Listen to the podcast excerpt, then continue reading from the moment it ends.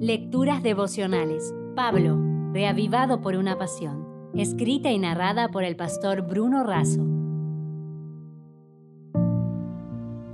Hoy es 8 de diciembre. Inmutable. En Hebreos 7, 22 al 24 leemos, Por tanto, Jesús es hecho fiador de un mejor pacto, y los otros sacerdotes llegaron a ser muchos, debido a que por la muerte no podían continuar, pero éste, por cuanto permanece para siempre, tiene un sacerdocio inmutable. No hay muchas cosas inmutables, casi todo cambia y no necesariamente hacia lo mejor, como pretende la filosofía evolucionista. La prueba más clara se encuentra en la existencia misma del pecado, siempre presente en las personas, dañando y destruyendo. Por esta razón, se hizo necesaria no solo la muerte de Cristo, sino también su intercesión. La inmutabilidad es la propiedad peculiar de la eternidad, expresó Marsilio Ficino, dando a entender que es la capacidad de no cambiar o la imposibilidad que un ente cambie en su esencia o en sus propiedades. El pecado y la muerte parecían enemigos invencibles, pero el Padre, el Hijo y el Espíritu Santo, en consejo de paz, anterior a la aparición de estos males, crearon un plan de salvación.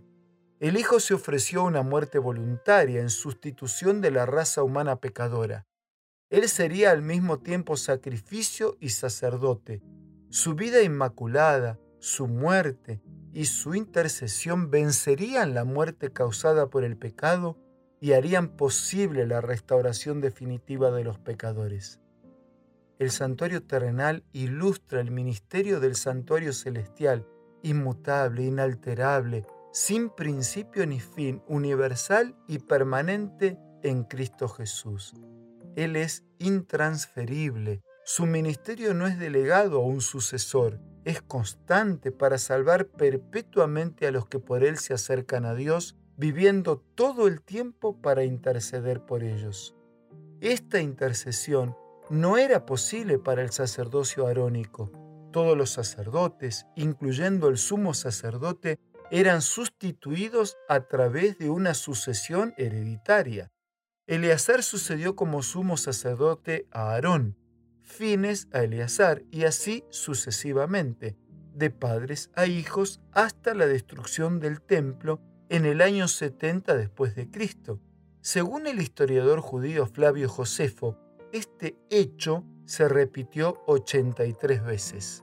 Solo Cristo podía interceder todo el tiempo porque solo Él vive todo el tiempo. Por eso, Pablo dice que este sacerdote nos convenía por ser el sumo sacerdote adecuado, por su divinidad, humanidad, habilitantes para mediar entre los pecadores y Dios, porque solo necesitó hacer un sacrificio una sola vez y para siempre, y porque siendo sin pecado, no necesita ofrecer sacrificios por sí mismo como los sumos sacerdotes aarónicos.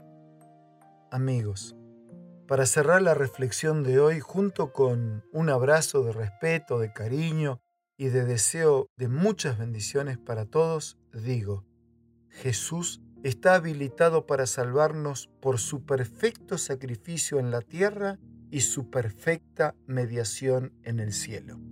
Frente a este amor inalterable e inmutable, los únicos que tenemos que cambiar somos nosotros. ¿No te parece? Y si lo permites, Él también se hace cargo de eso. Si desea obtener más materiales como este, ingrese a editorialaces.com.